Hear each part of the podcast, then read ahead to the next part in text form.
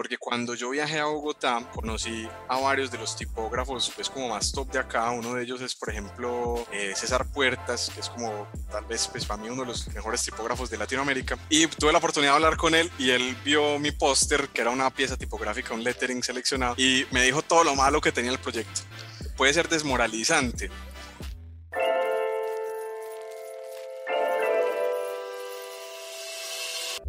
Workface es un espacio en donde hablamos de diseño para entender lo que está pasando alrededor de la industria.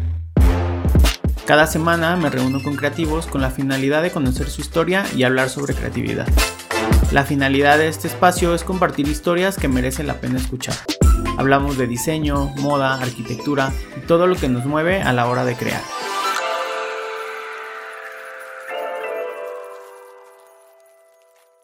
El día de hoy nos encontramos con Simón Londoño, él es diseñador gráfico enfocado directamente en letras eh, y bueno, al final en su portafolio van a poder encontrar muchísima exploración a nivel de ilustración, de identidad y creo que gran parte de su trabajo está enfocado en letras, ¿no? Pero si no lo sigue, yo los invito a que mientras están escuchando esto, vayan a sus redes sociales, lo pueden encontrar en Instagram como Simón Lond, ¿no? Sí, sí, sí. Yo los invito a que sigan su trabajo justo ahora mientras escuchan esto él está muy, muy activo en redes, publicando parte de sus procesos, parte de las conferencias que da muy seguido. Por ahí también me topé con algunas invitaciones que le hicieron a algunos festivales. A inicios de 2020 también lanzaron su curso en doméstica. Entonces, tiene eh, muchos puntos de contacto en donde van a encontrar todas sus exploraciones en torno a las letras, ¿no? Pero bueno, antes me gustaría que tú principalmente te presentaras, que nos cuentes un poquito quién eres, de dónde eres y, que nos hables un poquito acerca de tu trabajo. Bienvenido. Bueno, Tom, no, muchas gracias a ti pues por, por la presentación y, y, obviamente por la invitación de poder compartir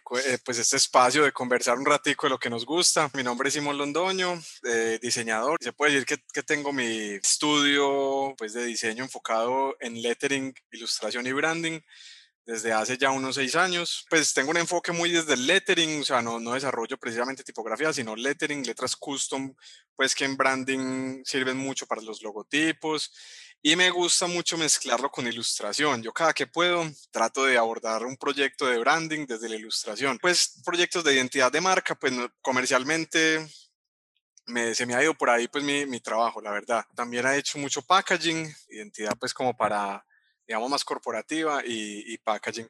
Pero en lo que puedo, trato de desarrollarlo desde el lettering y, desde el, y con la ilustración, como mezclando eso. Entonces, bueno, esa, yo vivo en la ciudad de Cali, Colombia. Desde aquí trabajo, aquí estudié. Nací en la ciudad de Medellín. De pronto, si, si conocen algunas ciudades de Colombia, pues no sé si tú has viajado, Tom. Ubico muchos estudios de Colombia y al final, eh, por redes, me he encontrado a muchísima gente que hace cosas brutales, ¿no? Como tal, el trabajo de Juan yo me lo encontré hace yo creo que ya van a ser cinco años. Y a través de Juan fue que conozco tu trabajo porque supe que tenían por ahí una relación y pusieron un estudio, luz negra. Yo previo a esta charla ya te ubicaba desde hace unos años y dije, cuando, cuando estaba platicando con Juan, le digo, a ver, este, ¿quién crees que deberíamos invitar en el siguiente episodio? Me pasó tu perfil y dije, está brutal, ¿no? Y, ya te ubicaba perfecto. ¿Dónde, estudiaste en la universidad?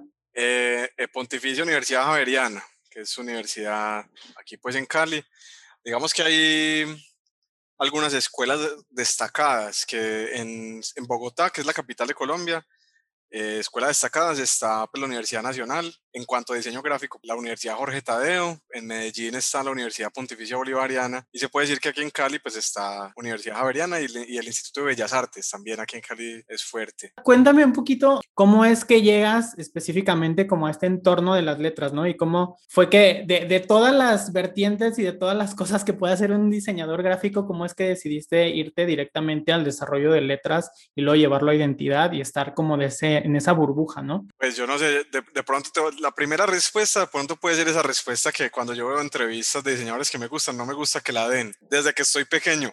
O sea, desde que yo soy pequeño, pues me, me interesa, me, me, sentí como muy inclinado a los logotipos, por ejemplo, de los, yo me acuerdo mucho de los dulces que yo comía cuando estaba chiquito, marcas pues muy nacionales que uno compraba en la tienda así normal y, y siempre, yo no sé, en los dulces, en ese tipo de productos, siempre han unas letras muy expresivas, como muy, pues en ese, en ese, en ese caso como con mucha influencia, de pronto todavía ochentera, eso fue, digamos, en los noventas. No sé, me sentía como inclinado, incluso pues a mí desde pequeño me gustaban los cómics y las y las formas de las letras de los cómics era algo que yo trataba de, dibujar desde que yo estaba chiquito. Tengo por ahí 20 cuadernos de esos de tienda que yo llenaba como de mis propias historietas que yo creaba cuando estaba chiquitico. Y no sé, yo, yo creo que yo siempre he visto las letras como formas abstractas que se le pueden dar como expresividad a partir del dibujo, no como texto. Entonces yo pienso que esa es como mi iniciación y yo lo he tenido como muy consciente a lo largo de mi vida. Y luego pues yo pues en el paso, o sea, uno en ese momento, pues mis referencias eran, pues imagínate, mis dulces, a pesar de que yo dibujé desde que estaba pequeño, pues, y, y, te confieso que en el paso, digamos, por el colegio, lo que, es, lo que sería pues como primaria y secundaria, yo me distancié mucho de esa parte porque uno no tiene como ese vínculo. Yo me acuerdo que en el colegio donde yo, digamos, me gradué, nos enfocaban mucho como a vernos por la por las matemáticas, la ingeniería, como carreras un poquito más de pronto cercanas a las ciencias exactas. Incluso yo empecé a estudiar programación. Fue después que, que me reconecté con eso. Tenía algunos amigos que eran diseñadores, Víctor Ortiz y con Blast, de pronto lo conoces y él era un amigo de barrio, sino que, y, y, ahorita después es un gran diseñador. Viéndolo a él, me, me, me, reconecté pues con, como con el arte como profesión, la academia, los trabajos que le mandaban a hacer a él eran muy bacanos. Yo, yo estudiaba el libro de álgebra y pues me iba bien, pero yo era, yo cerraba ese libro y me ponía a dibujarle los logos de las bandas de mis amigos, ¿sí me entiendes? Yo en esa época pues yo siempre estaba vinculado con la música hardcore. Todos mis amigos eran skaters y todos como con bandita y todo eso. Y me decía, ay Simon, haceme la camiseta. Entonces yo le hacía la entonces, no sé, pues decidí tomar el camino de dejarlo de ver como un hobby y entré a la academia, ¿cierto? Te voy a parar un segundo ahí porque creo que en realidad me siento bien identificado contigo. Claro, claro. Ahora te voy a decir por qué. A mí, a mí cuando me preguntan cómo inicié en el diseño gráfico, yo tengo un hermano que es ya diseñador gráfico, ¿no? Y, y, yo, él estaba estudiando, él es ocho años mayor que yo, y, y todo el tiempo sentí que, que, me había, o sea, que había terminado estudiando diseño gráfico por él, ¿no? Por lo que veía, lo que él trabajaba, cosas de ese tipo, ¿no? Pero ya después con el tiempo empecé a escarbarle y es que también mucho tiempo hice graffiti, ¿no? Mucho tiempo eh, o gran parte de la gente que está haciendo letras y que se desenvuelve alrededor de eso, por lo regular, en algún momento o hizo graffiti o, o, esta anécdota que, que, tú me cuentas, ¿no? Que termina influenciado por el skate, también mucho tiempo patiné yo. Entonces, como que son ese tipo de cositas que te van empujando, ¿no? A, empezar a explorar como la gráfica. Y me siento como totalmente identificado contigo. Oh, claro, es que uno, lo que dices de uno como que encuentra eh, como esa manera, cuando tú dices que vinculado al graffiti, en mi caso, pues de pronto, cuando yo estaba pequeño haciendo historietas, haciéndole las camisetas de las bandas y los logos de las bandas de mis amigos, sin yo saber nada, yo creo que, y lo que tú dices del graffiti, uno encuentra, uno ahí se encuentra como con la parte de hobby, ¿cierto? Como con lo divertido, uno lo hace por gusto, y ya después bueno, contamos con la fortuna de nosotros que, que, pudimos conocer como profesión, ¿cierto? Como trabajo. Cuando yo lo conozco ahí como trabajo, gracias a Icon Blast, pues que es un gran, gran diseñador, pues nada, me, me tomo la decisión y la metáfora de cerrar mi libro de álgebra para dibujarle a mis amigos, pues lo hice en mi vida, ¿cierto? Cerré como esa página y decidí cambiarme de carrera. Y dentro de la academia, porque es que tu pregunta fue con el tema de las letras, me demoré un poco para retomar, porque es que inicialmente uno ve como temas de diagramación, las fuentes tipográficas como función como texto, no tanto como imagen. Cuando yo ya iba avanzado, de pronto como a mitad de carrera, yo empecé a ser un poco más consciente del tema de las licencias tipográficas. Eh, empecé a conocer a algunos diseñadores pues que, que, me, que, me, influenciaron en el momento, pues obviamente internacional por internet, que tenían sus fuentes y que yo entendí que esa era también pues como una manera de generar ingresos, como el tema de la licencia pues su trabajo. Entonces yo estando en la universidad, pues yo quería pues como respetar eso y no utilizaba, no me descargaba fuentes sin licencia, pues lo que llamaríamos aquí en Colombia pirateadas. Y tampoco en ese momento uno como estudiante, pues si teníamos que hacer una revista, eh, proyectos que, que tuviéramos en alguna clase, pues uno no tenía un presupuesto para comprar la licencia de una fuente. Y en ese momento, pues yo, uno encontraba algunas que eran de licencia libre. Ahorita se encuentra más, porque en ese momento no teníamos Google Fonts, que por ejemplo tienen muchas fuentes de licencia libre. No sé, fundidoras grandes como Future Fonts o por ejemplo los Type comercializan fuentes de manera gratuita. Entonces lo que yo hacía era que fue que empecé a hacer mis propios cabezotes tipográficos. Entonces para la revista, los logos para en los proyectos universitarios y luego cuando empecé a conseguir clientes desde antes de graduarme empecé a aplicar eso. O sea, ya tenía como algún tipo de noción de lo que era dibujar letras y así, así fue que empiezo, así fue, así fue que empecé con las letras dentro del mundo del diseño como un recurso. Yo pienso, Tom, que nosotros como diseñadores debemos tener como una manera de generar imágenes, porque nosotros comunicamos con imágenes. Yo siento que la mía fue un poco el dibujo y se extiende al dibujo de, de, las letras, pues como en general, más allá de texto, como imágenes. Y, y por ejemplo, ahorita de esa gente que me comentabas como específica de la gente cree, ¿no? Que la inspiración o, cómo es todo este proceso creativo llega a través de, de otros diseñadores, ¿no? Pero a veces a mí se me hace más interesante revisar cuál es esa exploración que hay fuera del diseño para llegar a, las exploraciones que haces, ¿no? Por ejemplo, ahorita me comentabas este como punto clave de, de, la música, ¿no? Alrededor de la música hay una gráfica bien, bien interesante y pues sí, o sea, al final la misma gráfica nos lleva a las exploraciones que nosotros podemos tener como diseñadores, pero es a través de una, tercera o cuarta cosa, ¿no? No es a través de otros diseñadores a veces. Y sí, podemos estar muy atentos, ¿no? Del trabajo que están desarrollando otros diseñadores, pero creo que eh, me gustaría como escuchar un poquito acerca de qué otras cosas fuera del diseño como tal hacen que llegues a estas exploraciones tan increíbles que podemos ver en Instagram. Te puedo decir desde pequeño con las, lo que te decía, por ejemplo, con los cómics, los empaques, digamos, empecé a conocer de diseñadores cuando entré a la academia, siempre los había conocido, pues, por lo menos mediante su trabajo, como que siempre hay un diseñador detrás de un producto, siempre, como que al final le llega a uno como esa influencia. Estuve desde muy pequeño, por ahí desde mis 12 años más o menos, como relacionado con la música, pues con el hardcore punk. Y, y yo tenía un primo mío que pues, fue como mi hermano mayor, que él me mandaba música en cassettes.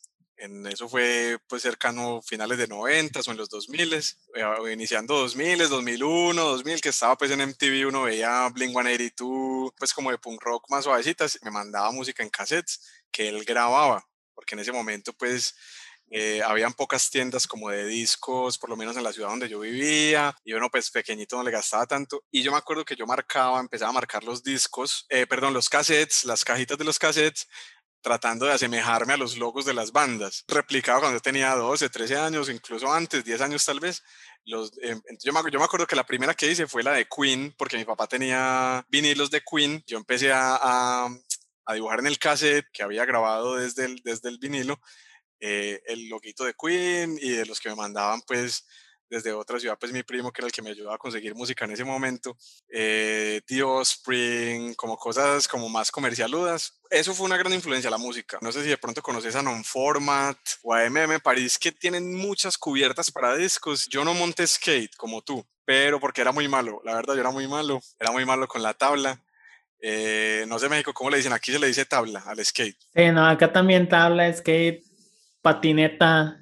Eso. Entonces aquí con la, con, yo era muy malo con la tabla, pero siempre tuve mis amigos skaters, mi hermano muchos años fue skater y las tablas en la parte trasera siempre venían con unas gráficas brutalísimas, brutalísimas. Entonces sí, inicialmente también me, me, me influyó mucho porque yo muchos años, por lo menos los primeros años de mi vida, viví, o sea, Medellín queda en el departamento de Antioquia y muchos años de mi vida viví, pues los primeros años de mi vida viví en un pueblo de Antioquia, que no era Medellín porque mis padres tenían negocio allá. Y en ese pueblo, por esa conexión con la vida rural de cierta manera, porque también he tenido familiares como que viven en sectores pues como más rurales, digamos la gráfica popular de la región de Antioquia y, de, y del Quindío aquí en Colombia, que es como la región andina, digamos, una parte de la región andina, eh, que son los buses escalera. Son buses intermunicipales eh, como transporte público que tiene una gráfica espectacular. Se llaman también chivas. Te lo recomiendo a ti y a quien nos esté escuchando. Es una gráfica espectacular que incluso la vas a relacionar mucho con la, de pronto incluso con la gráfica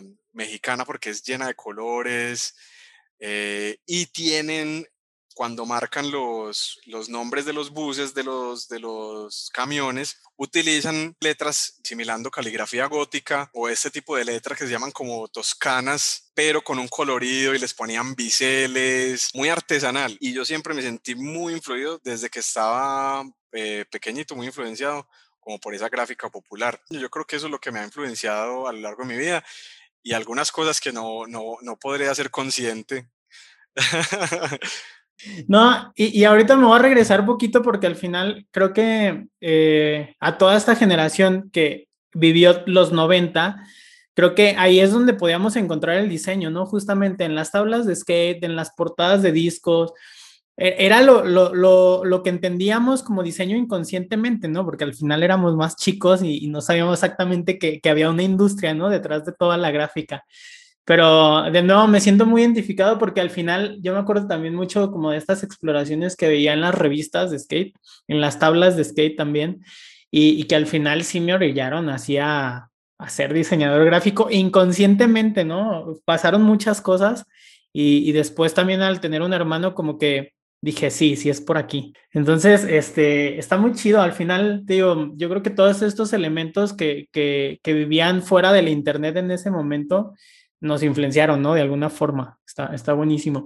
Oye, y a ver, y, dentro de, esta, de esta mm, exploración que tienes y de artistas y diseñadores que, que te gustan, ¿cuáles son como esos tres principales a los que todo el tiempo estás siguiendo y que, y que estás como bien pendiente de su trabajo? Eh, no, pues a ver, los tres.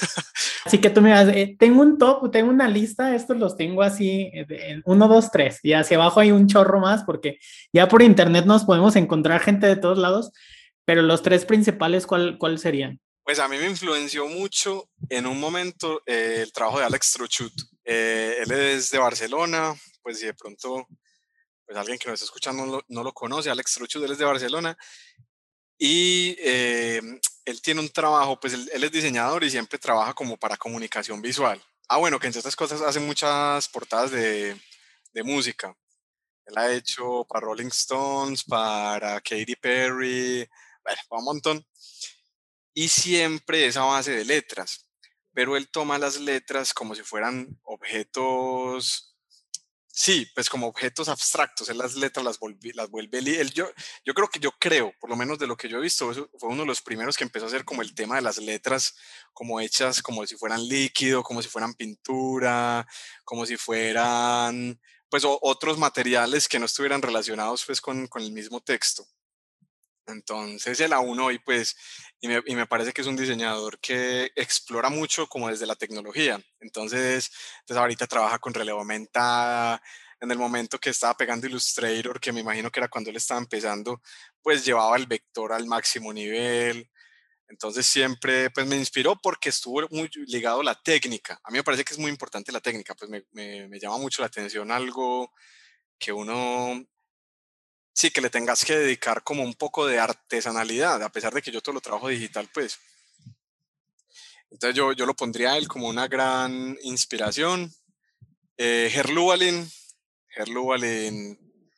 eh, yo no sé, yo siento que él también retoma como en, ese, como en la tipografía moderna.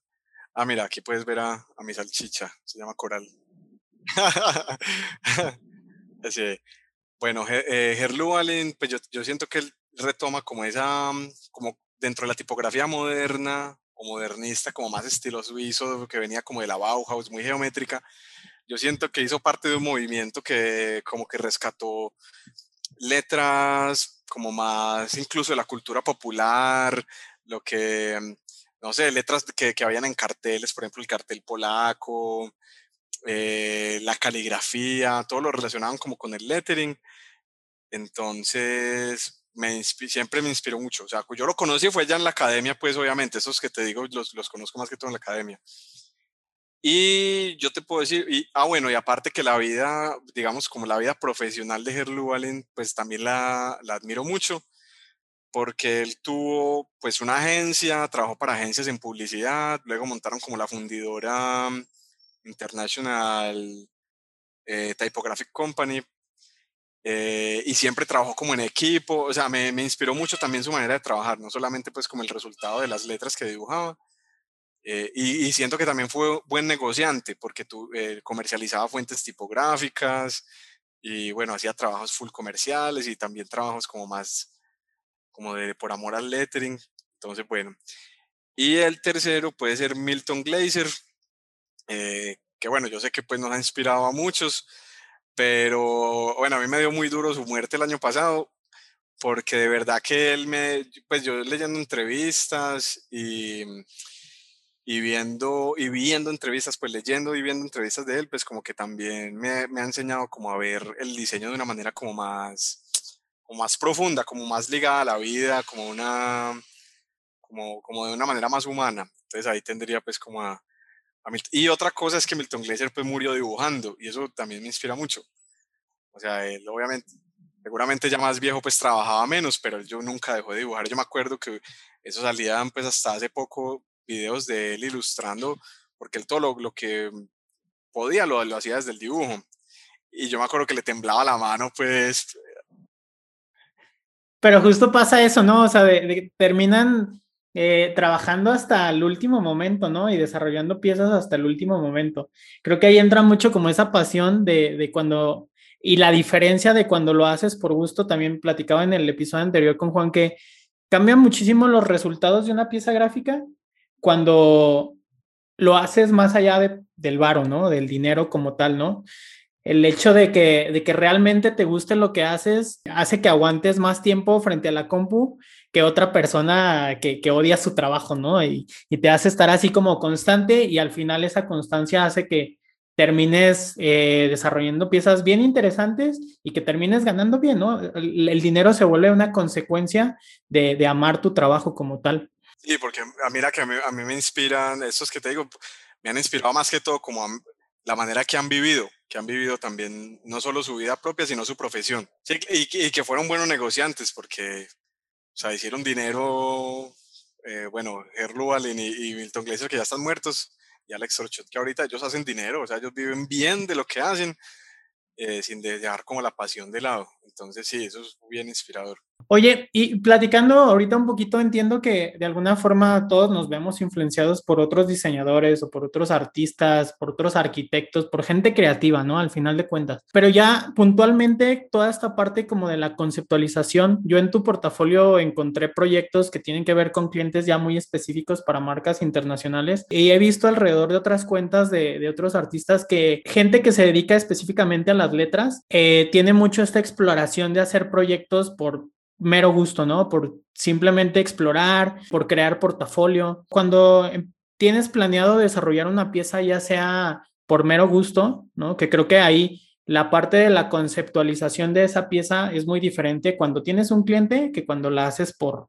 por gusto o por portafolio, ¿no? ¿Podrías describir un poquito esta parte de la conceptualización? ¿Cuál es ese proceso natural que tú llevas a la hora de desarrollar una pieza, ya sea para un cliente grande o por gusto y por crear este portafolio? Lo primero es uno como tener ganas de hacer cosas. Yo vi, no sé, en una película o vi, no sé, incluso de otros diseñadores, algo a lo que yo quiero llegar, algo que me inspira, que, o en algún artista o algo así, yo, y yo lo veo y es como, como que uno se antoja, como que uno quiere conseguir eso, pero como que uno quiere también ser creador de algo de lo que a uno le pareció pues como impactante o bonito. Entonces yo creo que eso es lo primero, como las ganas de crear. Yo, yo pienso que la primera parte de la conceptualización es las ganas de crear que uno tuvo posiblemente incluso hace mucho tiempo de cuando salió el proyecto. Entonces uno lo guarda acá, o por lo menos así me pasa a mí, ahorita me contás cómo te pasa a ti porque me interesa pues escucharte. Uno lo guarda acá y cuando llega la oportunidad de que un proyecto necesite algo similar a eso, o, o, esa, o esa estética, o esas texturas, formas que vos tenés en la cabeza, eh, encuentren un proyecto para el cual le sirva. Entonces, eso es como lo primero. ¿Cómo, cómo entiendo yo que, algo, que algún proyecto le puede servir eso que yo tengo como por allá guardado? Eh, investigación entendiendo pues como de cada, de cada proyecto como su contexto. Eso por el lado de los clientes. Eh, te confieso que soy malo para proyectos personales. Soy, soy, soy muy malo. Incluso en el tema de cuando se trata de lettering, que tiene que ser una palabra obligatoriamente, eh, casi nunca sé qué palabra digamos, representar. Es como ese momento donde a veces es que es bien complicado trabajar para uno mismo, ¿no? Cuando eh, hay clientes como que es muy fácil retomar o jalar cosas de la investigación y empezar a construir a partir de eso, pero cuando a uno le toca hacer cosas para sí mismo se vuelve bien complejo, pero creo que hay como niveles, entra la exigencia, ¿no? Que tiene uno como diseñador de todo lo que ve, esa exigencia que uno tiene de, la gráfica y de, y de decir, no voy a sacar tal pieza hasta que esté en mi top, ¿no? En mi propio top. Entonces se vuelve bien complicado a veces estar como luchando consigo mismo de, de estar creando cosas. Se vuelve bien complicado. No, totalmente de acuerdo. Y yo pienso que es una manera como muy fácil eso que vos decís, como de procrastinar también el realizar un proyecto, como hasta que, hasta que no esté perfecto, Sí, yo creo que es una mezcla de, de, la exigencia y luego de, de, también inseguridades a veces que uno tiene, ¿no? De sacar su trabajo. Claro, total. Eh, uno por internet se encuentra cosas brutales y lo dices que yo cómo voy a sacar esto frente a tantas cosas bellísimas y tan, frente a tantas cosas súper creativas que están saliendo. Total, total. Al final también es eso, ¿no? De, mostrar tu trabajo y el mostrar tu trabajo va a hacer que lleguen clientes, va a hacer que lleguen nuevos proyectos y, y vas a poder seguir explorando a través de eso, ¿no? Pero es una mezcla como de, de todas esas cosas cosas, de, de ser bien constante también. Sí, claro, y, es, y son las ganas. Yo creo que lo que tú dices es completamente cierto. Siempre al momento de crear, yo creo que, yo pienso que para poder ser creativo, para crear hay que tener mentalidad como muy positiva. Entonces uno, uno tiene que pensar que uno va a solucionar las cosas, que esto va a salir, o sea, la creación también requiere como un poco de creer en lo que uno está haciendo y, y lo que tú dices de las inseguridades, sí, o sea, completamente eso eh, sucede y, como que lo detiene a uno un poquito. Yo pienso que la mejor manera de, superar como esas inseguridades en, algunos casos es trabajar, empezar a hacer y uno a, medida que va viendo los resultados, por lo menos los que nos gusta lo que hacemos, uno se alegra, se motiva y ya quiere hacer muchas cosas. Volteas atrás y puedes revisar tus proyectos de hace tres años y decir, bueno, hice lo que pude en ese momento, ¿no? Pero, y ahora volteas y dices, ok, he evolucionado y he podido trabajar los proyectos de una manera muy diferente y con resultados que lo superan completamente, ¿no? Después de dos o tres años. A veces yo creo que cuando uno eh, sale de la universidad, eh, a veces eh, quiere dar el salto inmediato, ¿no? A hacer cosas muy, muy chidas o hacer cosas visualmente brutales, pero creo que también te lo va dando la exploración, el ser constante, el nunca dejar de hacer cosas y, así se van dando como esos pequeños saltos, ¿no? Que puedas voltear, no sé, dos años atrás y decir, ok, sí he dado un salto y ahora estoy haciendo cosas muy diferentes a las que estaba haciendo. Yo creo que la, de las mejores maneras de superar como esas dudas que uno tenga sobre el proceso, claro, total. No, incluso, incluso a veces cuando uno está trabajando como sin saber tanto, o sea, cuando uno está empezando o cuando uno empieza a hacer cosas nuevas, uno hace cosas como de manera ingenua y yo creo que eso es muy valioso. A veces uno, pues yo valoro mucho como eso, el, hacer cosas como sin tener como una intención clara sin tener una fórmula, porque a veces la experiencia a uno lo que le va dando es un poquito como fórmulas para desarrollar eh, o, maneras para desarrollar una pieza o un estilo de piezas. Y, y, cuando uno lo desarrolla como con más ingenuidad, pues encuentra uno cosas eh, como más valiosas para el trabajo, cosas nuevas. Eh, hace poquito también platicaba con un amigo y le decía que justamente esta parte como de exploración y hacer proyectos por mero gusto también te puede traer cosas muy interesantes a, futuro, ¿no? Por ahí le platicaba de dos proyectos que yo hice para dos clientes muy chiquitos y que terminaron en algunas publicaciones pero, pero en el momento en el que los hice, como no tenía justo lo que dices ahorita, como un proceso tan específico y tan marcado eh, para desarrollar los proyectos, terminé metiendo eh, gustos propios, ¿no? O sea, una estética que, que, a mí me parecía interesante en ese momento. Claro. Y, y te, o sea, te soy muy sincero, en ese momento esos dos proyectos no fueron muy bien remunerados, o sea, no gané muchísimo dinero a través de esos proyectos, pero sí pasaron una serie de cosas y yo siempre volteo hacia atrás y digo, es que estaba en un momento en donde disfrutaba mucho mi trabajo y eso inconscientemente hace que caigan otro tipo de cosas, ¿no? Publicaciones en libros, que te inviten a dar pláticas. Digo que uno carga los proyectos de una energía que atrae otros proyectos muy chidos o clientes que, que suena muy loco que ahorita lo diga así como energía, pero, pero siempre lo he pensado en donde cuando amas lo que haces y cuando lo estás haciendo con gusto, el proyecto se llena de una energía que jala otros proyectos, otros clientes que están buscando esa misma vibra, ¿no? Alrededor de, de la gráfica o del diseño. Claro, completamente de acuerdo. Yo a veces, en algunos, pues uno, uno ojalá pudieran ser todos, yo trato como de dar un poquito más, como de conseguir algo más de lo que el proyecto requiere, porque ahí es donde uno encuentra como esas, esos nuevos caminos que te traen otros proyectos, pero, pero en esos empujoncitos que uno hace como para romper los límites, que a veces cuesta y, muchas veces los proyectos no te pagan ese esfuerzo de más, eh, es lo que te sirve para encontrar nuevos proyectos que tal vez, pues yo ahí, ahí sí serían como las energías que vos decís. Mira, yo pienso que en algunos casos yo considero más valioso hacer un buen proyecto, un vendedor o una vendedora de mi barrio, por ejemplo, y que quede bien, que funcione, que le brinde algo a la gente, a hacer un gran proyecto para una multinacional que lo maneje una agencia de publicidad, que haya un director creativo, un director de arte y que no te dejen explorar nuevas cosas. Esos son los que pagan las cuentas, ¿cierto? Pero valoro más esos proyectos que te permiten como explorar. A mí también eh, me gusta trabajar mucho con clientes y lo, y lo voy a poner entre comillas porque pudiera parecer que algunos son muy pequeños y algunos son muy grandes, pero la mayor parte del tiempo eh, mi trabajo se desenvuelve en clientes que tienen o un nuevo proyecto relacionado a, la moda o al, al, desarrollo de una nueva marca, ¿no?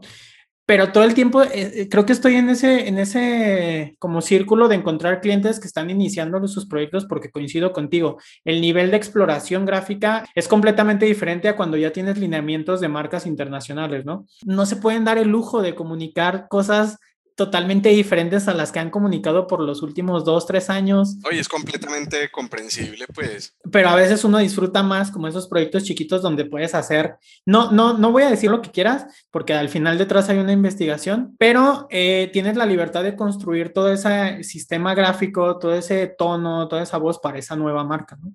Y lo disfrutas mucho más. Y mira que me haces caer en cuenta de algo, Tom, y por ejemplo en mi caso, yo no soy tan bueno para los proyectos personales, pero creo que sí siempre tengo una pequeña cuota, siempre, así sea un 10% de los proyectos en los que estoy trabajando, de por lo menos un proyecto, que así sea que no me pague mucho, yo pueda hacer cosas que me dejen satisfecho visualmente. Por ejemplo, el año pasado trabajé mucho con la pizzería de un amigo, apoyé casi que donando mi trabajo pues para, para su proyecto, pero, me, pues, pero podíamos hacer cosas súper divertidas, nuevas, dibujamos lo que se nos da la gana, un, un cráneo montado en una porción de pizza. No soy tanto de proyectos personales, pero sí de algunos proyectos que me permitan, sí, para clientes, que me permitan como exploraciones, sí. Me haces caer en cuenta como de eso con lo que estás diciendo. Cuando recién inicias, tienes que crear como estos proyectos ficticios, ¿no? Proyectos truchos, acá le dicen en México como proyectos truchos. Ah, aquí también. En donde, en donde explores lo que quisieras tener o llegar a tener a futuro en tu portafolio o eh, en donde resuelvas cosas similares a, los clientes con los que te gustaría trabajar, ¿no? Y ahorita tú me haces a mí caer en cuenta porque yo siempre he dicho que más allá de inventarte un proyecto, hay un chorro de gente que está necesitando diseño, ¿no? Ahorita lo que tú dices, eh, puedes tener un amigo que tiene una pizzería y literalmente necesita un proyecto de identidad y qué mejor que desarrollarlo para alguien que lo va a poner en función y no inventar el proyecto que se va a estar ahí. sí, muy bonito en el portafolio, ajá, muy bonito en el portafolio, pero no, no está en la vida real. Y al final, el estar desarrollando proyectos que vivan en entornos reales te hace, eh, una, aprender a trabajar con clientes reales, definitivamente si vas empezando, te empieza a dar esa pauta de cómo es trabajar con proyectos reales. Y la otra, totalmente que el beneficio sea para un proyecto real, o sea, no tienes por qué inventar proyectos cuando hay muchísima gente que está necesitando diseño.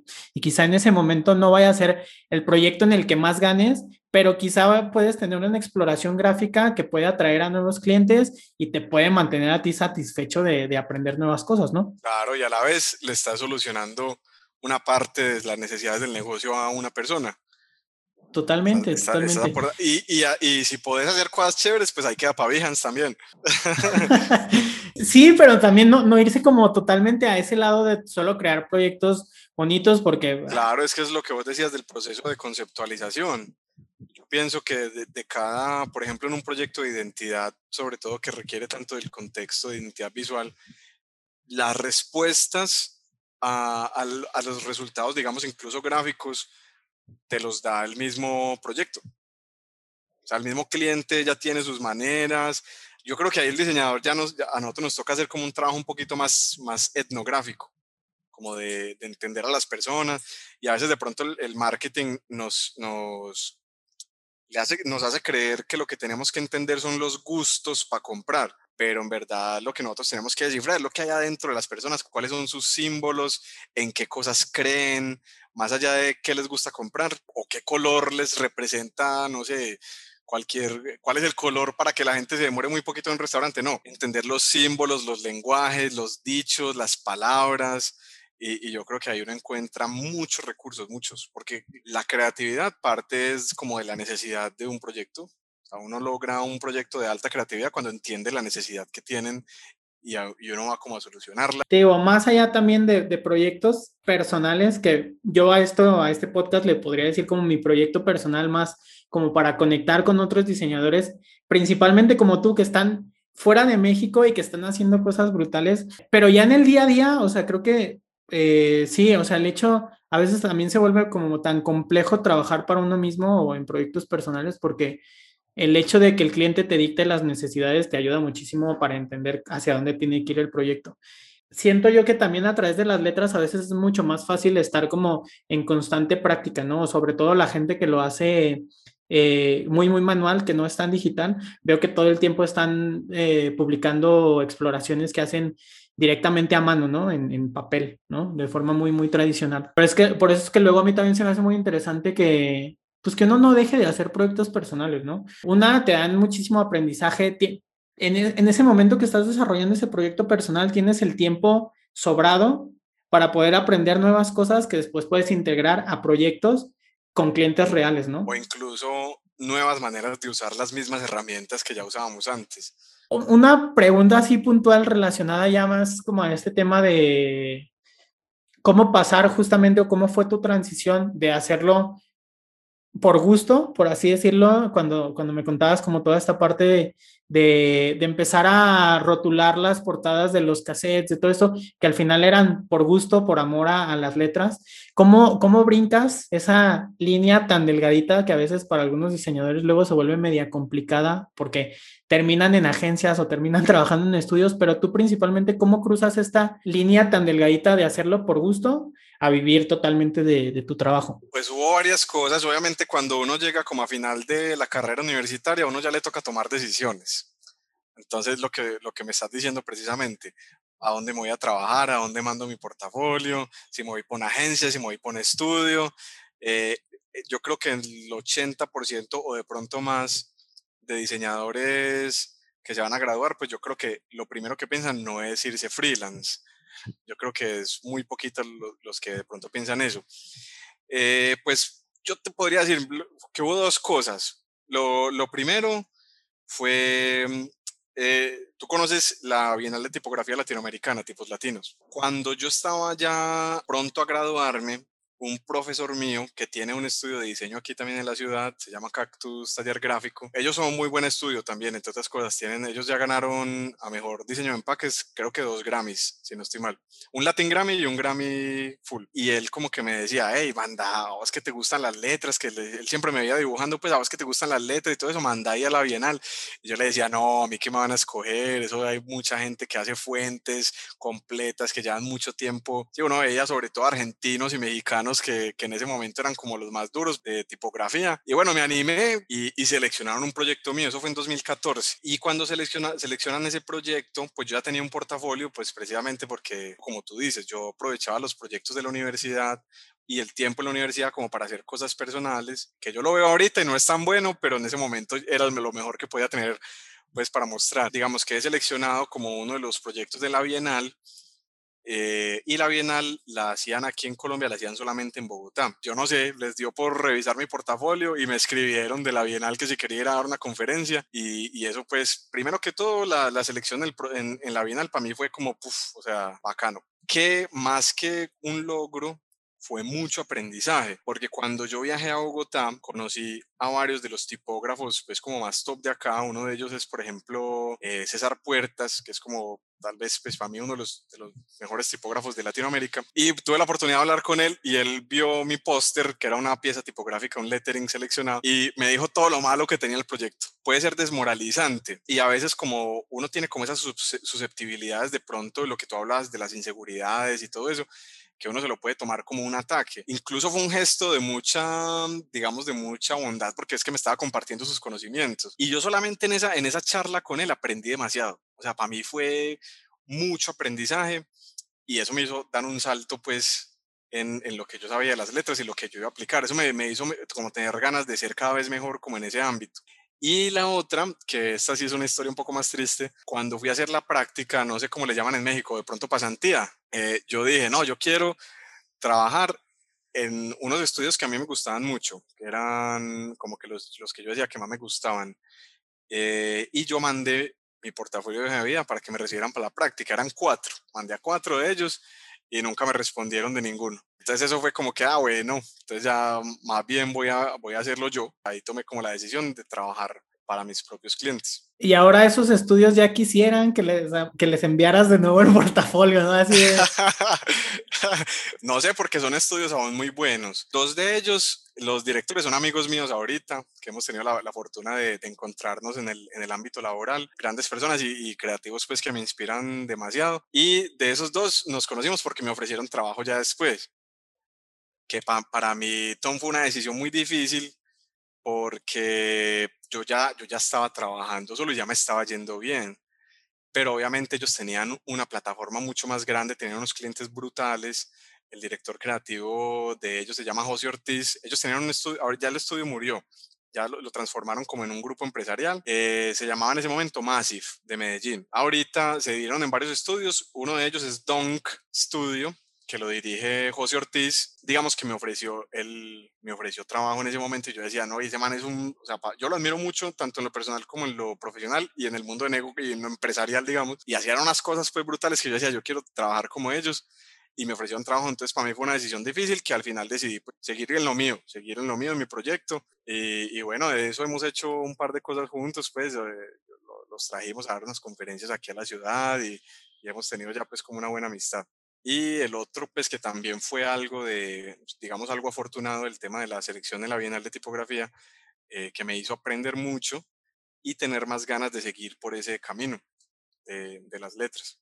Tomando como este, esta historia que me platicas de la Bienal, yo creo que también el, de entrada lo que tú decías, ¿no? El hecho de ser seleccionado te da muchísima confianza acerca de tu trabajo, ¿no? O sea, el decir, puedo estar al lado. Una palmadita. Seguro. O sea, eh, y sobre todo cuando vas empezando, ¿no? El, el sentir que puedes estar eh, exhibiendo tu trabajo al lado de gente que también está haciendo otras cosas increíbles, te da muchísima confianza y te dice, creo que por ahí va, ¿no?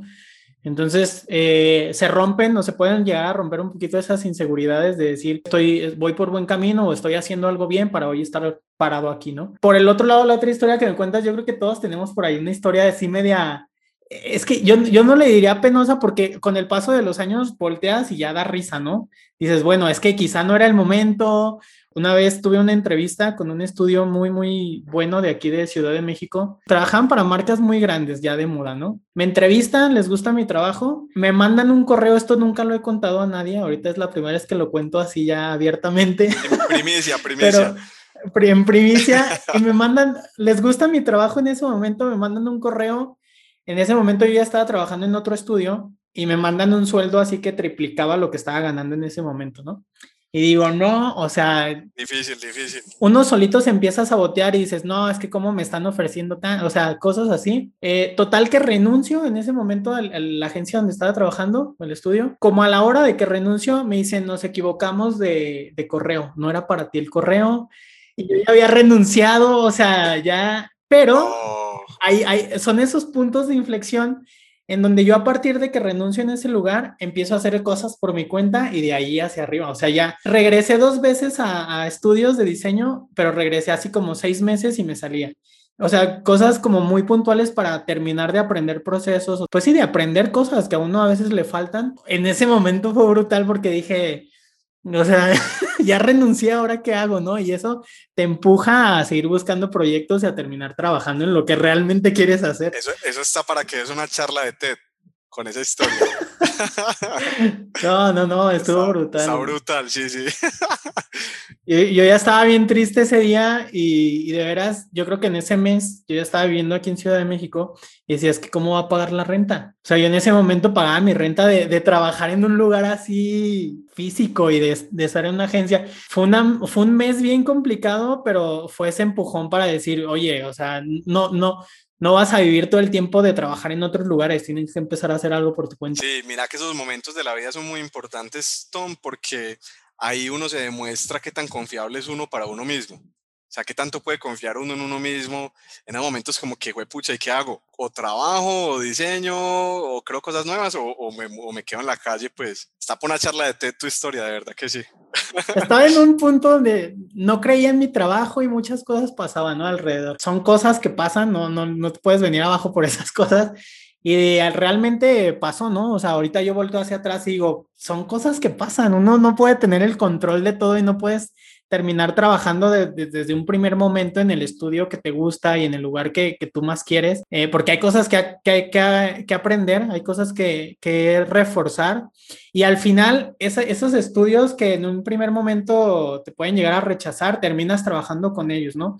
Pasaron dos años y yo terminé trabajando con ese estudio, ¿no? Ya de forma independiente y como freelance hicimos cosas muy, muy padres. Y me imagino que les cobraste mucho más de lo que te iban a pagar. Ya después cambió muchísimo la situación porque ya yo, yo, yo podía poner ciertas, eh, ciertas restricciones, ¿no? Yo trabajaba ya desde mi casa, ya no tenía que ir físicamente a la oficina. Sí, ya tú ponías las reglas. Y, y me empezaron a hablar para proyectos muy específicos, ¿no? Donde yo sabía que podía encajar súper bien, donde ellos sabían que podía desarrollar un buen trabajo y terminamos haciendo cosas muy, muy buenas.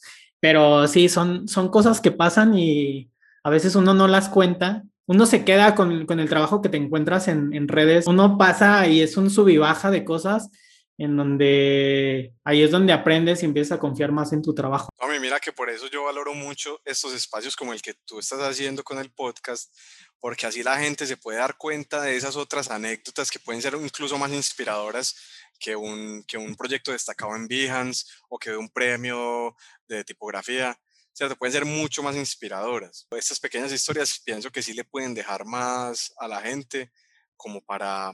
Porque mira que a nosotros nos pasa igual, si no hubiéramos conocido a alguien que ya estuviera viviendo del diseño y que nos permitiera creer que eso era posible, pues tal vez hubiéramos tomado otro camino. Entonces es muy importante como uno ver a otros que ya rechazaron, que ya sufrieron ciertas cosas, como dejar un poquito ese, ese, legado. Y entender que es lo normal, ¿no? A veces uno cree que todo, que hay un camino fijo, va a ser una serie de escalones que hay que ir subiendo y la verdad es que no. O sea, todo el tiempo va a haber subidas, incluso cuando sientas que ya estás en un punto muy bueno, como, como en tu carrera como diseñador, va a pasar otra cosa que te va a hacer subir otro escalón eh, frente a una necesidad o a un paso ahí medio chueco que hayas dado. Entonces, este, es, es lo más normal que, que puede pasar en, mientras te desempeñas como diseñador y estás construyendo esa, esa carrera, ¿no? No, yo creo que eso le pasa hasta, hasta los grandes, hasta los... Sí, eso, yo creo que eso no deja de pasar. Oye, eh, y bueno, a ver, pasando ya un poquito de lado a... Yo en tu perfil me encontré como muchas charlas que has dado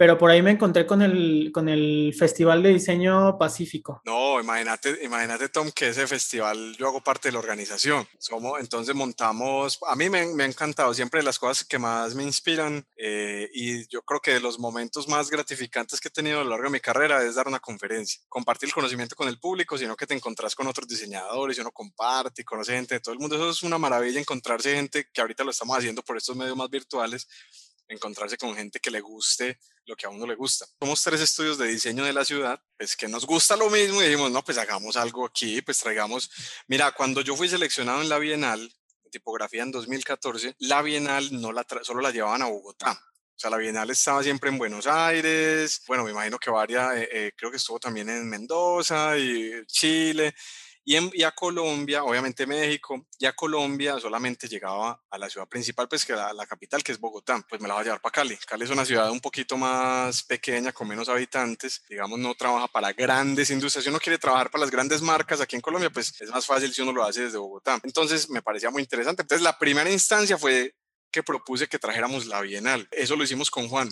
Hicimos dos, dos ediciones, la, la, trajimos con Juan. Todos nosotros empezamos eh, como sociedad, hicimos entre los trabajos para los clientes, trajimos estas dos bienales, de, eh, luego cada uno tomó su camino, yo me uní para no dejar eso con otros tres estudios, con otros dos estudios de diseño que se llaman Velo B, un estudio de branding de la ciudad, y Ternario. Es un estudio, eh, trabajan más como pósters para el sector cultural, identidad visual como para, para eventos. Eh, nos unimos los tres estudios, Patricia, Paulo, Victoria y yo, y, organizamos pues como, como eso que nos gusta. Hicimos dos ediciones. Eh, trajimos digamos, a varios diseñadores pues como internacionales Hemos traído cinco, cinco diseñadores internacionales en los dos años, pues, y, a nivel nacional, de, exposiciones. Entonces lo montamos. El año pasado no hicimos porque porque fue difícil pues saber qué rumbo tomar. Y, y este año vamos, eh, vamos a, a, poderlo hacer. Viene, bueno, vamos a ver a quién, a quién logramos conectar pues con el público. Obviamente ya toca diversificar un poquito el formato, pero ha sido asimismo muy gratificante. O sea, la oportunidad de, de congregar gente y, y, hablar de un mismo tema, eso, y, y el tema pues que nos gusta, que es lo que estamos haciendo aquí también, es súper gratificante para el alma. Entonces nace como eso, llevamos dos ediciones del festival, eh, dentro del festival estamos trayendo la Bienal de Tipografía Latinoamericana, eh, tenemos conferencias y bueno, ahorita este año conferencias, workshops, eh, exposiciones, revisiones de portafolio, pues de todas formas el público es poco por la ciudad, pues en las conferencias tenemos 200 personas, ciento y pico, pero ha sido sí pues como, como muy gratificante, es una experiencia muy gratificante, Tom.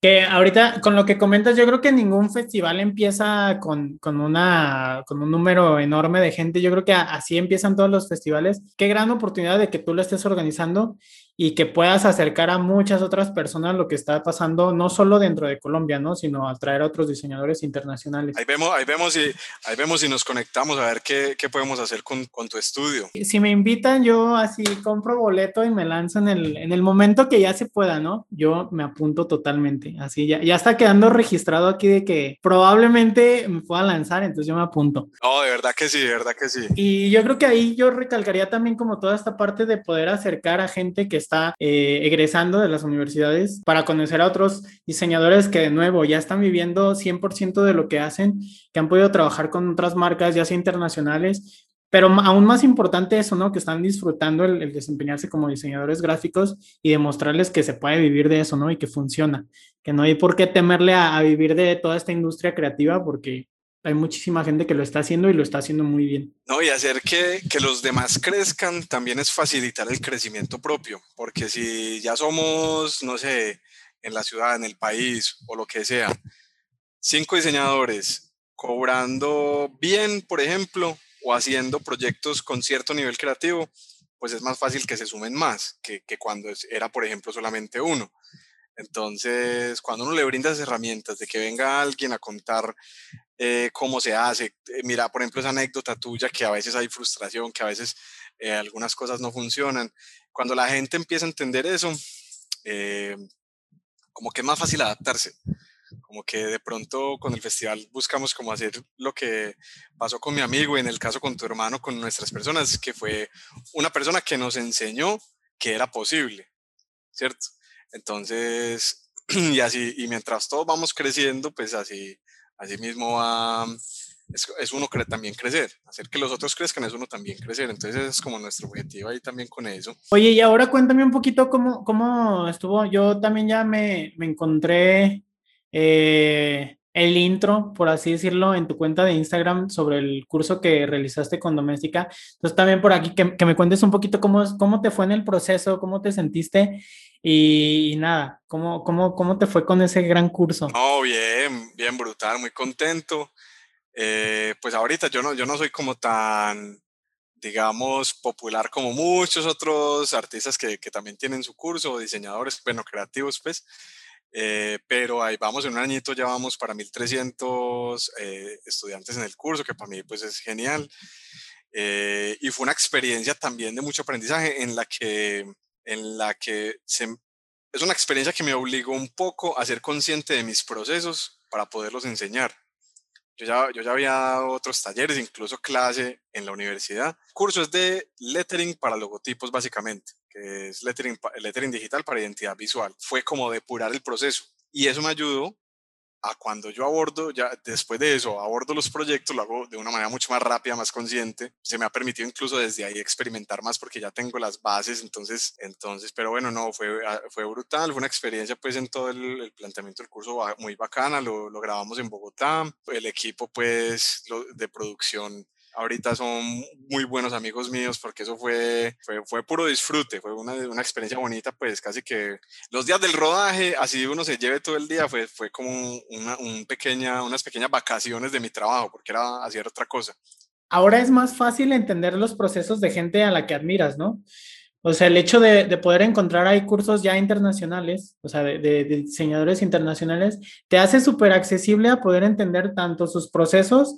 Yo, yo ya hubiera querido que cuando salí de la universidad hubiera podido tener la, la facilidad, ¿no? De, poder comprar un curso de alguien que está en otro país. Oye, y también suena muy buen precio. Suena muy, suena muy buen precio. Yo creo que democratiza también todo ese conocimiento. Sí, aparte yo creo que puedes encontrar de todo tipo, o sea, cosas como muy, muy específicas hasta cosas ya más avanzadas, en, si tienen procesos más largos y, lo puedes ir como complementando, ¿no? Entre varios cursos. Pues bueno, creo que ya estamos casi finalizando con el episodio. Al final creo que ya hemos logrado tocar algunos puntos importantes, sobre todo conocerte más allá de tu trabajo, como conocer quién está detrás de todos esos proyectos increíbles que podemos ver a través de, Instagram. ¿Algún consejo, de nuevo, que te gustaría darle como a esta nueva generación de diseñadores y a esta gente que nos está escuchando justo ahora en el podcast?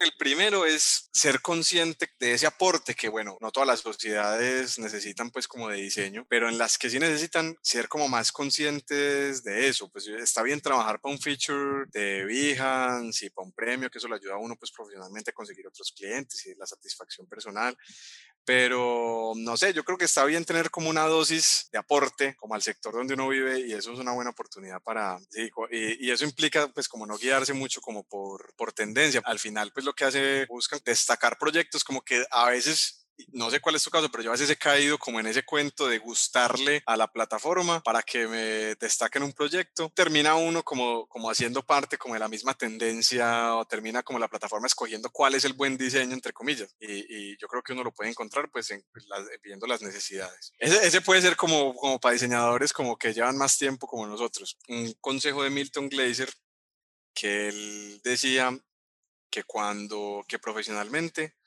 trabajen con personas que tengan ideologías de vida parecidas a uno, y se refería pues como a los clientes, que piensen como uno, que tengan sueños como uno. No sé si te ha pasado, Tom, como que a veces encuentra uno con clientes que no valoren que uno le quiera meter toda la ficha al diseño, que uno quiera buscar nuevos lenguajes visuales, que uno quiera impactar en el sector, y es porque es gente que no tiene como los mismos sueños de uno. Entonces, a una medida que va avanzando, puedes como, como escoger como con quien trabaja, pero en la medida que uno pueda, personas que sean como uno en ese sentido, como con sueños parecidos, como que piense parecido de la vida, no que tenga las mismas, eh, digamos, gustos o algo así, porque pues, todos somos diferentes, pero sí que se pueda como enriquecer, como que si vos, a vos te gustaba meter la ficha al diseño y vos soñas con diseño, como trabajar con alguien que sueñe con su negocio, eso, eso es muy gratificante y eso enriquece como el, el alma, de cierta manera. Y a veces se me hace un cierre perfecto. Hablábamos de que al final la constancia en tu trabajo, al principio es muy, muy difícil poder elegir a los clientes con los que vas a trabajar, ¿no?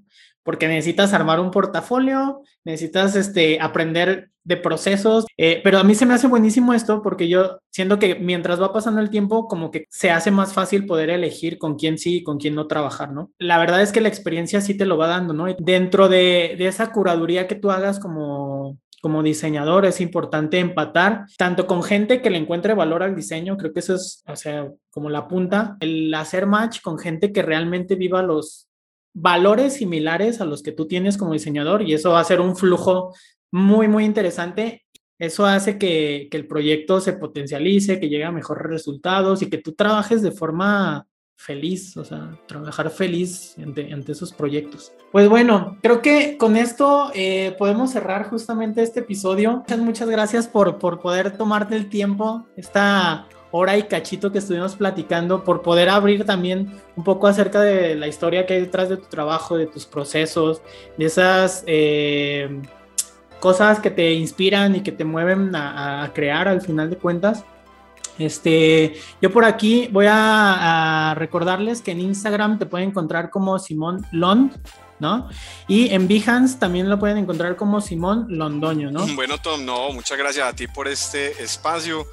Que yo te decía que en los festivales uno se inspiraba y esto, y yo creo que ahorita en todas estas charlas uno encuentra también mucha inspiración, como tener a alguien que, que transpire lo que uno está haciendo, eso es muy gratificante.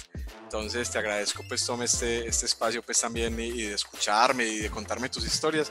Y, y, ya sabes, aquí, aquí en Cali pues también tienes casa. Cuando, cuando quieras pegarte un viajecito, turisteamos y por ahí algún proyecto va saliendo.